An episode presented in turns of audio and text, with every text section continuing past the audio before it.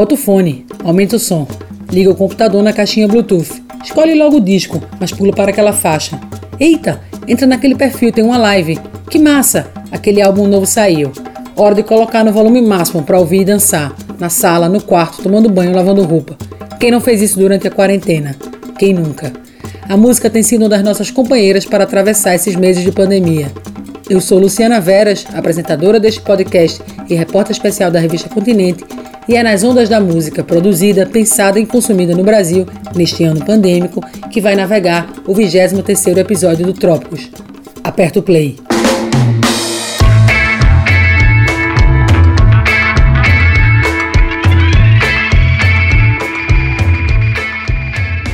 Oi, bom dia, boa tarde, boa noite e até mesmo boa madrugada para quem estiver ouvindo o Trópicos, o podcast da revista Continente. Este é o nosso episódio 22 e a nossa terceira Continente Conversa, uma série especial que marca o fim da primeira temporada do podcast e os 20 anos de existência da nossa revista, em que a gente faz um cotejo a partir da inspiração de uma série que foi publicada em algumas edições de 2015 da Continente. Hoje vamos conversar sobre música e para isso recebemos aqui o produtor e artista transmídia Marral Pita, de Salvador, da Bahia. Olá, todo mundo. A produtora cultural com foco nas músicas erudita e instrumental Jeane de Castro, de São Paulo. Olá, todo mundo. Muito, muito obrigado pelo convite, Luciana. A produtora Ana Morena, fundadora e diretora do Festival do Sol, do Rio Grande do Norte, nosso vizinho aqui. Oi, gente, prazer estar aqui, bora conversar. E o cantor e compositor Zé Manuel, de Pernambuco. Oi, gente, bom dia. Prazer estar aqui com vocês. Muito obrigada por vocês terem aceitado o nosso convite. Para nós é muito bom poder ter essa, essa oportunidade de conversar, de explorar as potencialidades que a virtualidade nos oferece e de promover esse encontro cruzando várias latitudes e longitudes do nosso país.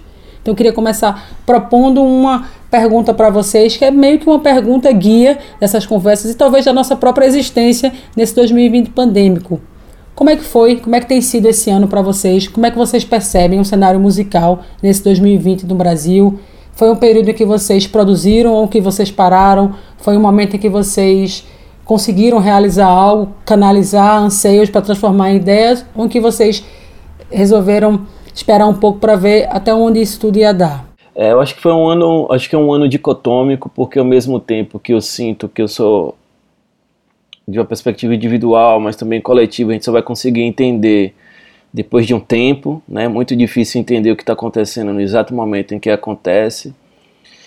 É, mas também já traz efeitos diretos agora, né?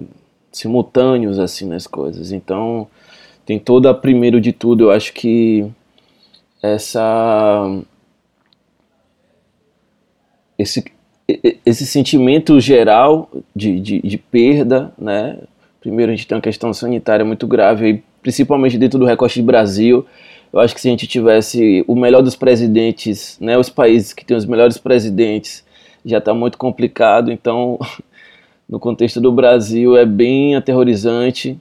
Né? A gente está mais. E aí, dentro mais ainda de um recorte artístico, é bem difícil, porque a gente está num.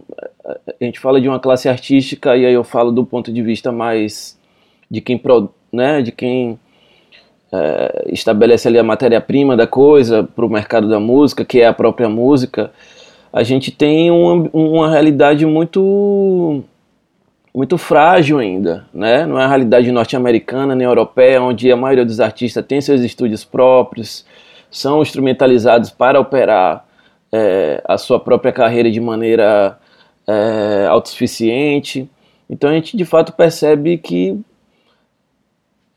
é, é, existiu de fato uma, uma pausa, uma pausa forçada mesmo de diversos processos, não só de show e de encontros coletivos, mas do próprio processo criativo mesmo dessas pessoas.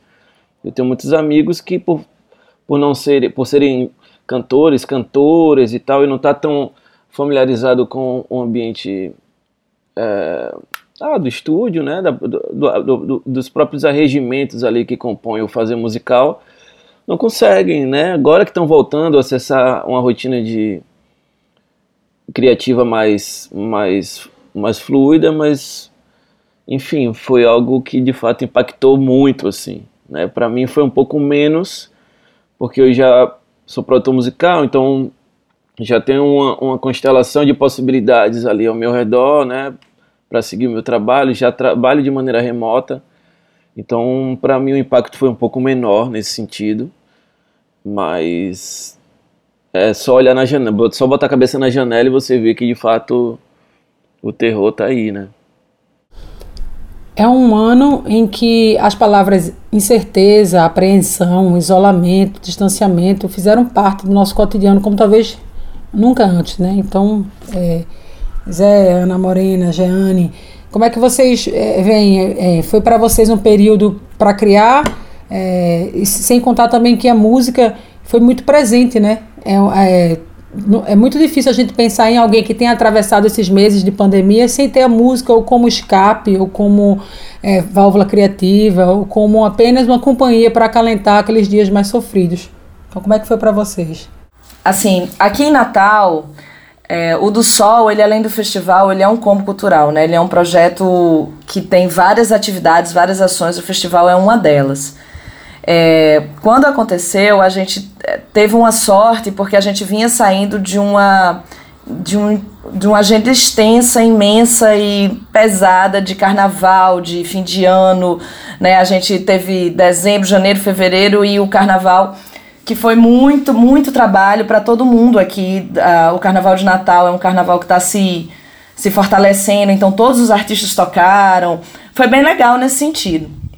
E aí, quando aconteceu, é, eu acho que todo mundo aqui na cidade, a gente passou assim um mês ou dois meio que é, em, em alfa, assim, meio que suspenso, em atividade suspensa, sem saber direito o que ia acontecer e achando que ia ser três meses, né? Ai, vamos esperar três meses e depois vai dar tudo certo.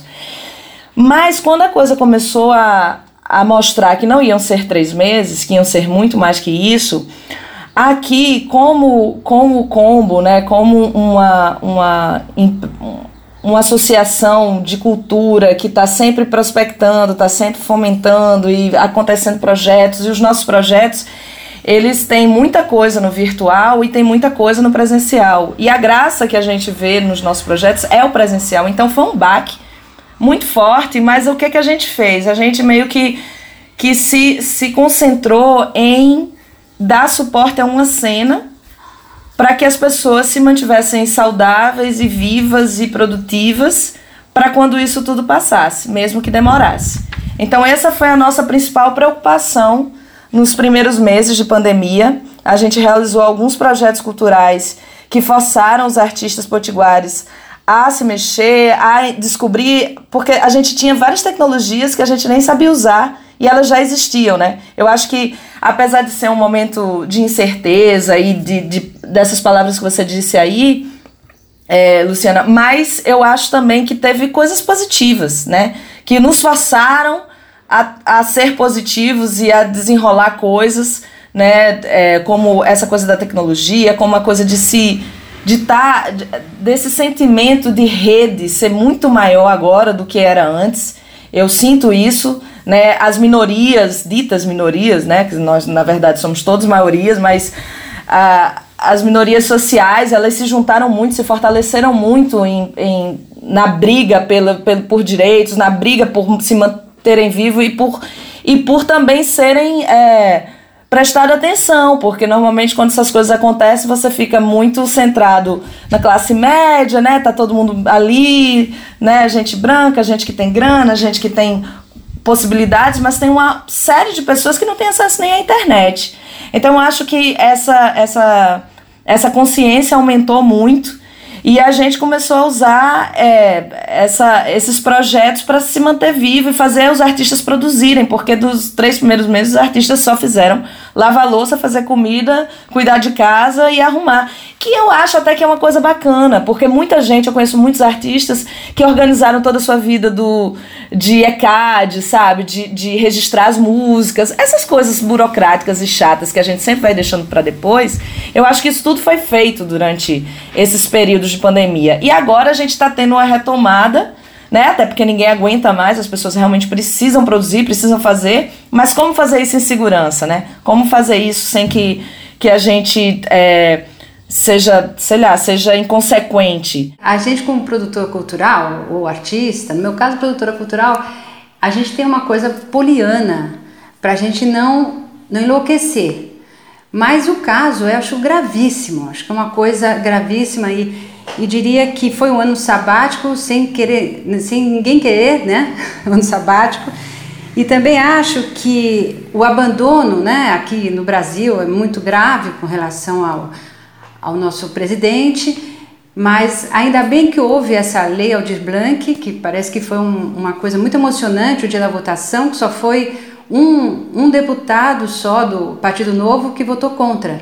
Então foi um, foi um momento muito, muito interessante e único né, na nossa, na, na, nessa nova, no novo Congresso Nacional. Então acho que isso foi um, um dia muito legal e, e realmente refletiu depois aqui, tem muitos editais, então os artistas agora têm por que ir atrás dos projetos. Mas eu acho que foi um momento de depressão muito grande, muito grande. Espero não viver mais isso. E eu que tenho um tempo grande já de produção cultural, uh, foi difícil a questão da solidão do, dos artistas. Uh, artistas começaram a rifar os próprios instrumentos. Uh, aqui em São Paulo o impacto foi muito grande porque tem muitos artistas que vivem totalmente autônomos né? não, não, não fazem parte de nenhum projeto, nada. Então, é, é uma quantidade é, absurda. Então, eu acho que teve, teve sim, foi um, um, ano bem problemático. E eu, eu acredito que seja uma coisa internacional, porque um dos meus artistas é, é, o, é um barítono do Metropolitan Opera. Ele, ele já fez sete temporadas. E o abandono americano também é uma coisa para se, se notar. Eles também são muito mercadológicos então não tem a, a noção assim da, da, da, questão mesmo dos artistas. Então, pelo menos nos Estados Unidos eu sei que foi péssimo também para eles, né? Então, também não tem sistema de saúde, tudo isso que a gente já conhece, né? Quer dizer, ali é um, um país de primeiro mundo, como se diz, mas no, na questão realmente social eles são, são péssimos. Então, eu acho que isso aconteceu agora. Uh, realmente muita gente tentou uh, nadar, né? Eu acho que houve isso uma coisa até muito bonita. Eu fiquei pensando nos tempos de guerra mesmo, na Segunda Guerra Mundial, que a gente vê tantos filmes, né? Mas como as pessoas têm essa esperança, né? Eu acho que isso é motivador e é muito bonito do, do ser humano. E eu acho que isso aconteceu uh, também pessoalmente, aconteceram coisas muito legais assim nesse, nesse, nesse tempo que realmente, como ela disse, todo mundo esperava três meses que já ia ser com a corda no pescoço, assim, na questão financeira. Agora, com esses meses todos, assim, foi um, um disparate, né?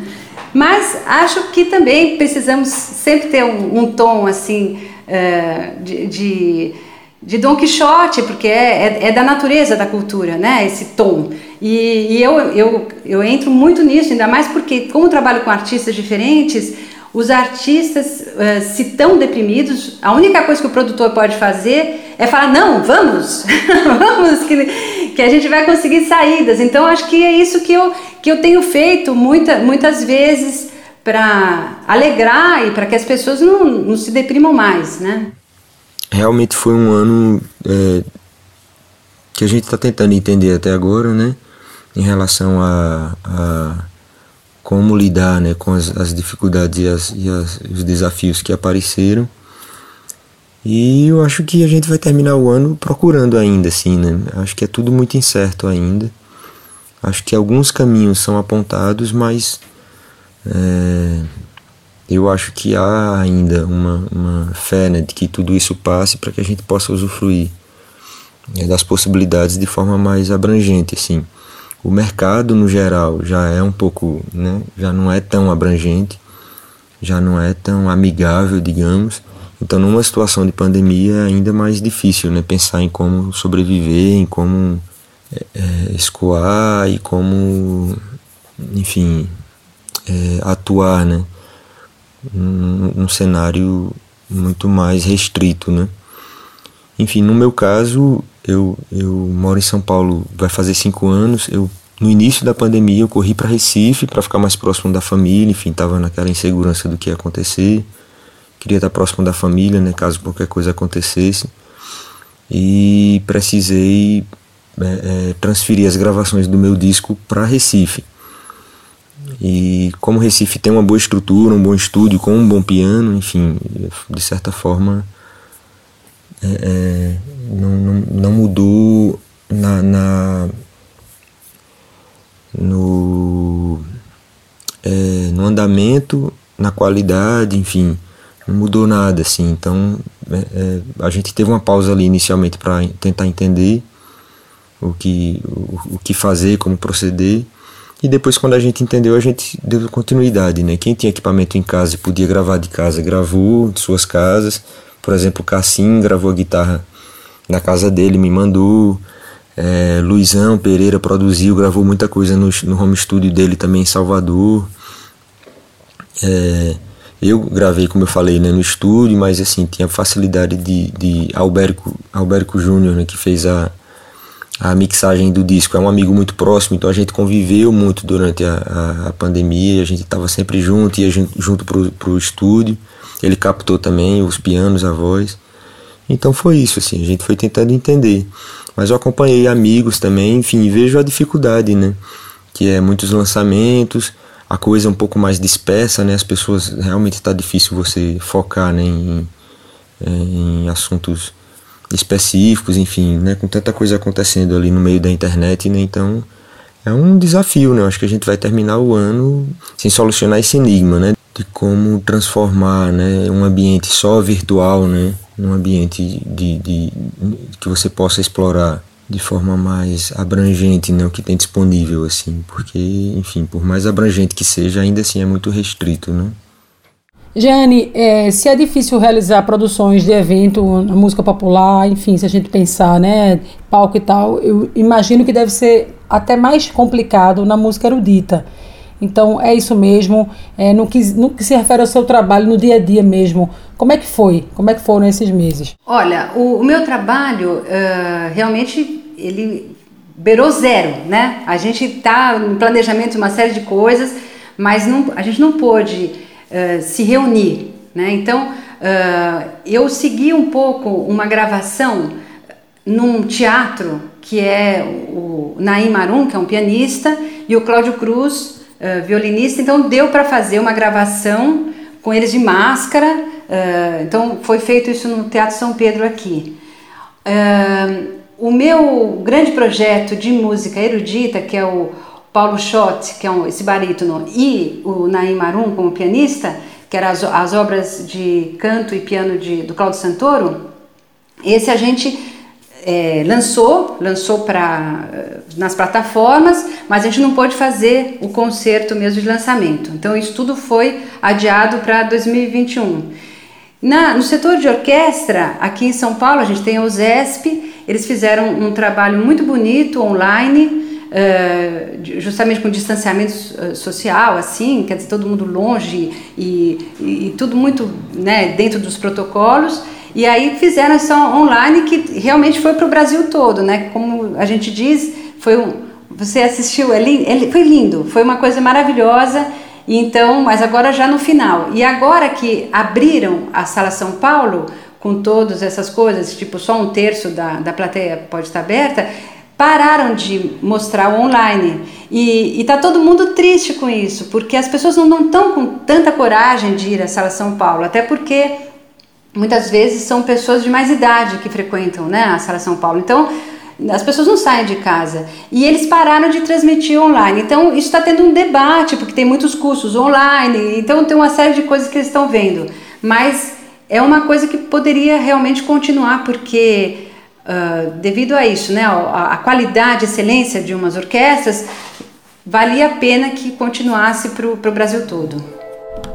Joias no meu corpo, pedras no meu corpo, ouro pro meu povo todo, vida que entra nos olhos, brilho que entra no corpo. Marral, você acabou de lançar o projeto Metadata e você disponibilizou também uma ficção documental em vídeo chamada Oração aos Pretos Moços. É isso? Uma ficção documental já fiquei intrigada.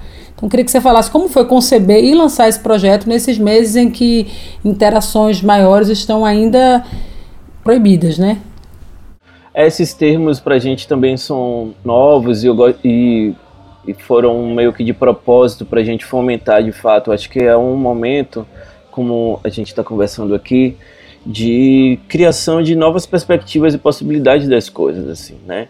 Então, eu sou um músico que não tem uma formação tradicional, né? Eu venho da imagem, minha formação acadêmica é em imagem, é em design, é em artes visuais.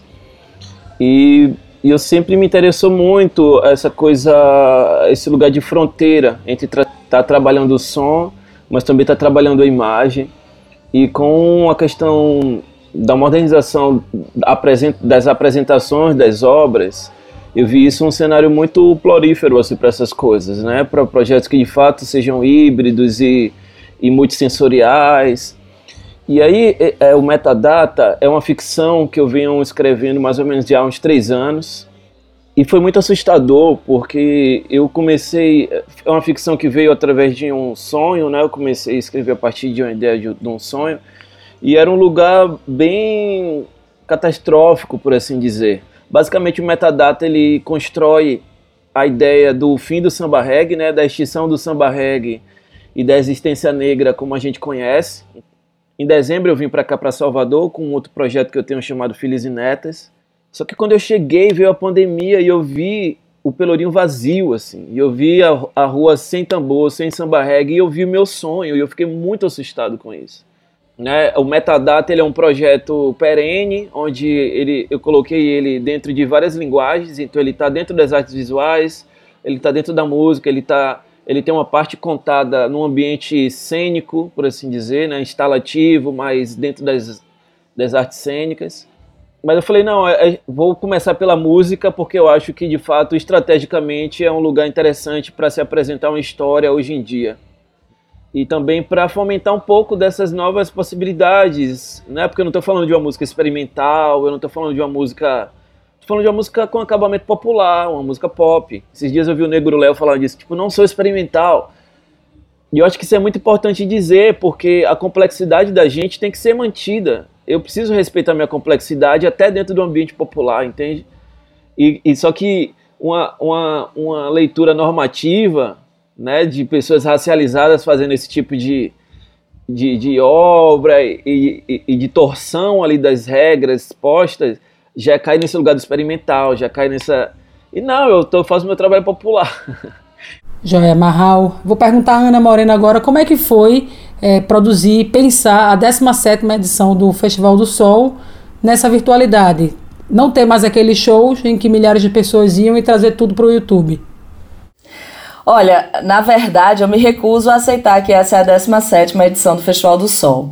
Na verdade, é um outro projeto. Porque o Festival do Sol é 4 mil, 5 mil pessoas juntas, abraçadas, rebolando até embaixo, batendo cabeça, é, interagindo com os artistas, bebendo, comendo, sabe, conversando.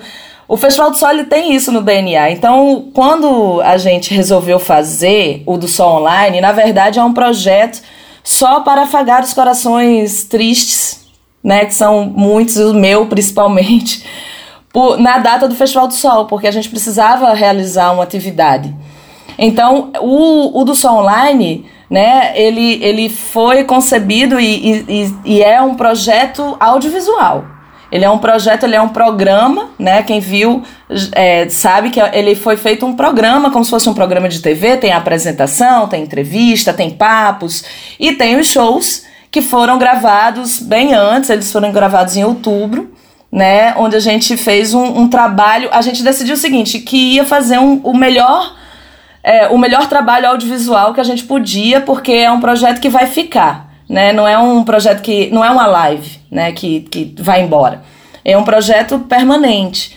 E, e isso e foi, foi muito bonito, assim, realmente eu acho que a gente conseguiu fazer uma, uma coisa muito bacana. A gente resolveu fazer uma amostra exclusivamente de artistas potiguares. A gente tem artistas muito emblemáticos e fortes na cidade. E também trazer um pouco daqueles artistas que não conseguem fazer lives e fazer projetos como a gente vê, porque são artistas como a minha banda, eu toco no Camarões Orquestra Guitarrística, que é uma banda de rock instrumental, e é simplesmente impossível fazer uma live, porque eu preciso de bateria, é uma banda com guitarra, né? Então, como é que você vai fazer uma live pegando áudio, sabe, do celular? Não, não tem como, não tem voz, não tem canção. Então, é, essa coisa, a gente trouxe algumas bandas também, como é o caso do Camarões, como é o caso da Orquestra Greosa, Alforria, são bandas que elas precisam ser bandas, elas precisam ter mixagem, não dá para fazer, não dá para ser transformado em acústico numa versão digital. Massa, Ana, eu não vi o do Sol, mas eu vou ver, então vou lá procurar você apresentando e chorando no canal do YouTube, que é isso, o choro é livre, é uma, uma, expressão que as pessoas usam para tirar onda, né, mas é bonito também, o choro acho que é uma representação, de, às vezes, de alívio, de alegria e de tristeza também, e bom, porque aí as lágrimas saem e lavam. Mas você falou das lives e falou, né, da, da do, das redes sociais, das plataformas virtuais, que foram onde os artistas conseguiram canalizar sua produção. Eu queria fazer uma pergunta rápida para vocês quatro aqui, quase como no bate-bola, como se eu estivesse entrevistando vocês ao vivo no backstage ou na, na, na coxia ali do palco da Sala São Paulo, ou, enfim, esperando o Zé Manuel tocar seu piano, que é o seguinte, as lives foram talvez um instrumento onipresente nessa quarentena. É, for, foram um canal que, que os artistas, né, as bandas, enfim, acharam para se conectar com o público. Mas as pessoas, via de regra, por exemplo, nas lives produzidas, né? Produzidas não, mas nas lives é, disponibilizadas no Instagram, as pessoas não ganhavam cachês. Acho que alguns artistas procuraram formas de, de, de monetizar aquilo, de, de receber algo, mas não. Então, o que, é que vocês acham disso? Vocês acham, primeiro, perguntas rápidas, hein, para respostas pílulas, que as lives são um formato que já saturaram? Segundo, como é que os artistas poderiam pensar em remunerações nessas ações que são feitas nas redes sociais? Muitas vezes em plataformas que devem ter, claro, sua audiência turbinada porque determinado artista estão fazendo aquilo. E segundo, se vocês vão pensar em fazer uma live depois, quando não precisar mais fazer live. Eu não sei, assim, eu acho que o SESC e algumas instituições, enfim, ou, ou, ou, iniciativas mesmo, assim, pessoais, né, de pessoas que fazem no YouTube, com a equipe, com, com som legal, eu acho que, ela, eu acho que vale a pena eu vi algumas, acompanhei algumas lives pelo YouTube, assim, bem produzidas, e acho que vale a pena, mas isso tem um custo, né? E, e como foi dito, não, não, se tem retorno financeiro disso, né? A não ser quando é, como eu citei, o SESC, ou sei lá, alguma instituição que pague por essa live, né? Fora isso, é aquela velha história, né? Da gente ficar produzindo conteúdo, alimentando a rede com, com conteúdo e não ser remunerado por isso, ou ser minimamente remunerado, né? Eu não sou a melhor pessoa para falar sobre isso, assim, porque eu tenho meio minhas queixas, assim, né? Sobre esse, sobre esse formato no qual a gente chegou hoje em dia, né? Onde você não ganha mais em nada, né? Você não ganha no show, no, no que você faz no festival, porque o festival diz que, que não vai, pagar, que vai pagar, né? Uma ajuda de custo porque você vai ter visibilidade. Você não ganha no CD porque ninguém mais ouve, ouve CD. Você não ganha no, sabe assim, tipo, enfim, onde é que se ganha, né? Que é live? É ser transmitido ao vivo. Isso pode ser qualquer coisa. Eu acho que de fato a live é uma plataforma. A gente ganhou nessa, nesse período o desenvolvimento da virtualidade, da, das conexões, obviamente, como a Ana bem pontuou, de um jeito bem recortado, né, bem hierarquizado, mas a gente ganhou isso. Olha, eu não sei se, se podemos falar sobre live e coisas online. Não sei se a gente pode misturar isso também. Existe a licença poética e existe a licença pandêmica. Então tudo a gente pode, nesse momento assim que tá, tá, tá, tá difícil, de ter lives sem parar. Mas tem lives e lives, né? Então, sei lá, quando teve do, do Gilberto Gil, por exemplo, foi uma comoção, né? Do Caetano Veloso, essas coisas foi, foi a glória para todo mundo. É, esse formato deve ficar. Olha, é, o, que eu, o que eu considero live, o meu problema com live, eu não gosto de live. Agora, que tipo de live? Não é o conteúdo transmitido ao vivo. O do Sol Online, ele foi transmitido ao vivo, mas ele foi pré-gravado, ele foi pós-produzido, ele teve um cuidado. A minha dificuldade com as lives é a questão mambembe de você apresentar um produto, um conteúdo que não é a realidade do seu trabalho. Então, você tem uma série de artistas que tocam com banda, não sei o quê, e elas estão cantando voz e violão. Mas na pandemia, eu acho que ela que foi fundamental, que tinha que ter e acontecer todas essas coisas, todo tipo de live, né? A, o, a live Mambembe, vamos dizer assim, e assim, em se tratando do, da live até um pouco mais produzida mas que eu tenho dificuldade é a live tô na sala de casa conversando besteira e tocando vez por outra. Isso é uma coisa que é um conteúdo que não me, não me pega. é muito diferente de um ao vivo, porque é um show ao vivo é diferente de live. Ah, não sei se eu tô conseguindo fazer me entender, mas um show ao vivo, como foi o caso do Caetano, do Gil, da Isa, do, de um monte de gente, para ter uma pós-produção, para ter um áudio decente, você tem que fazer antes, porque a gente ainda não tem uma banda de transmissão que faça a, o áudio chegar de uma forma decente. Então você fazer ao vivo tocando mesmo, a dificuldade vai ser enorme, não vai ficar bom. Então essa é a minha dificuldade com live, mas eu acho que é, é, na verdade não é que chegou para ficar, é que foi retomado. Durante muitos anos atrás, os festivais de música e outra, outros projetos tinham todos assim que surgiu, vamos dizer assim, a internet com a banda larga, tinha muitas transmissões dos shows ao vivo, inclusive sem vídeo. Tinha muita transmissão só de áudio, de você ouvir o festival da sua casa, de outras cidades. E eu acho isso interessante. É o que eu estava falando, que eu acho que retomou uma série de, de, é, de tecnologias que a gente já tinha e tinha deixado de usar. Eu acho que elas vêm para ficar. Acho que é fundamental, como a, a Jeane falou, dessa coisa, porque a gente tem uma série de pessoas que são pessoas velhas, pessoas que têm dificuldade de locomoção, PCDs, que têm criança ou que estão sem grana, que elas podem ter acesso ao conteúdo né, de casa. Eu acho que isso é importantíssimo. E essas pessoas, elas já se. Elas estão assim no céu, porque agora tem uma série de conteúdos que ela tinha que sair de casa e agora tá lá à disposição na internet para elas. Isso, e vamos pensar também que se não fossem a live, as lives, né, ou as virtualidades, a gente também não estaria tendo essa conversa, porque essa conversa é uma live também.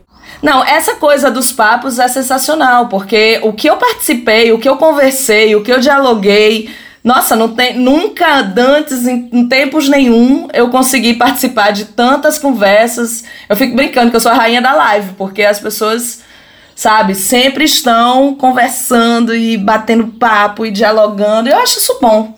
Tem coisas boas, né? A gente tem que tirar as coisas boas. Minha gente, se, se pudesse, faríamos dessa Continente Conversa uma série inteira, porque todas as questões levantadas aqui na música e nessas potencialidades de explorar, produzir, apreciar, difundir, refletir, chorar a música em 2020 surgiram nesse nosso episódio do Trópicos. Mas é preciso chegar a um fim nem que seja um fim só para a gente aqui, porque o episódio 22 vai perdurar enquanto tiver alguma pessoa para ouvir. E eu queria primeiro agradecer a, a, oportunidade de estar conversando com vocês, graças a essa virtualidade, mas enfim, dizer que foi muito bom, que foi bom demais, e já fazer um convite para a gente repetir essa conversa daqui a um ano, daqui a dois anos, quando for possível. E aí vocês vêm aqui para o Recife, a gente faz no auditório lá da CEP. E lançar duas perguntas, provocações para fecharmos essa continente conversa para vocês qual é a música ou o disco que representa este 2020 e que disco ou que artista ou que show vocês viram e, de repente foi um artista que vocês conheceram, um trabalho não conheciam, um grande disco que vocês nunca tinham ouvido, ou um show que de repente vocês disseram, putz, valeu a pena, tá? De quarentena, isolado, distanciamento, para poder ver isso. Então eu vou falar do, do disco audiovisual do Marcelo D2, né? Que eu achei absolutamente sensacional. Eu fico muito feliz de ser contemporânea do D2, porque eu acho ele um gênio da raça, assim. O que ele fez, o trabalho que ele fez no Twitch, construindo o disco na frente das pessoas, com as pessoas opinando, com as pessoas. É... E tem todas as letras, né, escritas, porque é uma coisa que se perde muito. E eu acho que a gente, todo mundo deveria aproveitar esse momento digital também para colocar as letras nos vídeos, porque você às vezes nem eh, perde uma, uma letra interessante porque você está né, absorta na música como um todo. E eu achei muito incrível também a parte visual do, do trabalho do D2, porque é muito bonito, ele fez praticamente de casa. Eu sei que o D2 tem uma equipe incrível e, enfim, de pós-produção, mas ele, se não fosse ele, talvez ele como artista, talvez aquilo não tivesse ficado tão legal, porque é ele e a câmera, ele a mulher e a câmera, ele a mulher, o filho e a câmera. Então achei é, sensacional, é o meu a minha estrelinha vai para ele. Jeane? Eu lancei esse ano dois CDs. Um que chama Tia Amélia para Sempre, que é do pianista Hércules Gomes. Eu convido todo mundo a, a ver esse, esse. Eu trouxe aqui, ó. Ele é uh, lançamento do selo Sesc e é de uma compositora pernambucana de 1897 a 1983 é uma super compositora, pianista, que chamava Amélia Brandão e que ela teve uma carreira maravilhosa, ficou fora do Brasil de 1933 a 39, é uma, é uma, uma figura excelente. E eu fiz todo um trabalho agora na Hemeroteca Nacional, que tem tudo online lá no Rio de Janeiro, e pude ver a, a carreira dela, que eu estou com um calhamaço de 400 páginas, só de recortes de jornal. Então, é uma, é uma de choro, né? uma pianista de choro, que conheceu Ernesto Nazaré, conheceu Chiquinha Gonzaga e, e, teve programa em televisão durante 10 anos no Rio de Janeiro, de 56 a 66. E quando ela morreu em 83, ela morreu. Morreu tudo. Eu nunca vi uma coisa dessa. É um, é um fenômeno. Morreu tudo junto com ela. E, e é uma, uma pessoa que a gente está resgatando. E a, agora em Recife vai ter uma associação que chama Tia Amélia para Sempre justamente para resgatar um, uma figura musical brasileira que, que foi totalmente esquecida. Então, isso é um. E o outro CD que eu, que eu tenho, que é do Paulo Schott, com Naimarum, são as canções do Claudio Santoro. São dois CDs que eu, que eu produzi. Esse só está em plataforma, não pôde ser feito ainda físico, mas eu, eu recomendo os dois.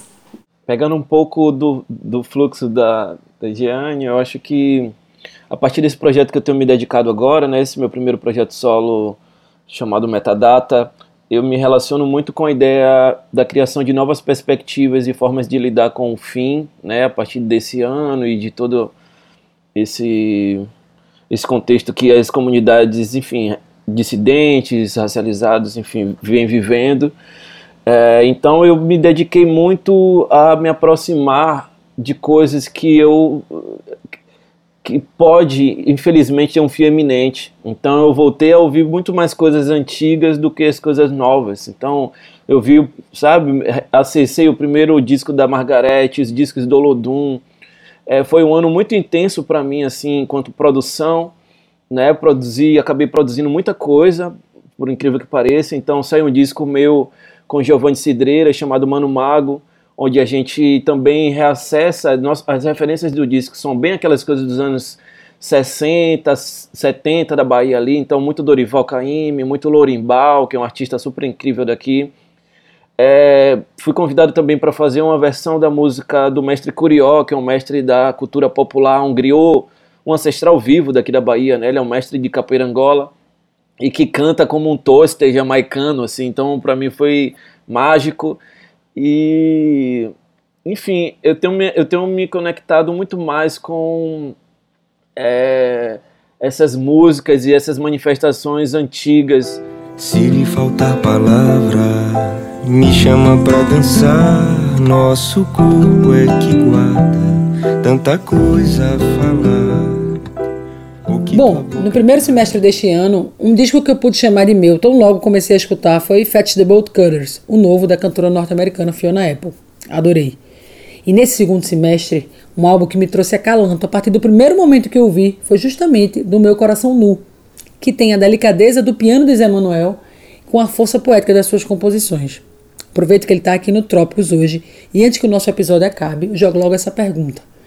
Zé, como é que foi a experiência de fazer esse lançamento no meio da pandemia? É, realmente foi um desafio pensar nesse lançamento no meio de uma pandemia e assim a gente correu todos os riscos, né, de lançar e passar despercebido, de lançar e, e, e, e não chegar nas pessoas, né? Assim, no, no, no geral já é uma situação né, complicada porque hoje em dia por mais acesso que a gente tenha né, a tudo, a internet, enfim, as pessoas não, não sei lá, o, o, o, conteúdo, conteúdo, os conteúdos não chegam às pessoas, né? A distribuidora não distribui, né? A rede social não, não, não demanda, né? Assim, não demanda, é, é, não faz com que chegue nas pessoas, enfim. Então, há muitos bloqueios, né?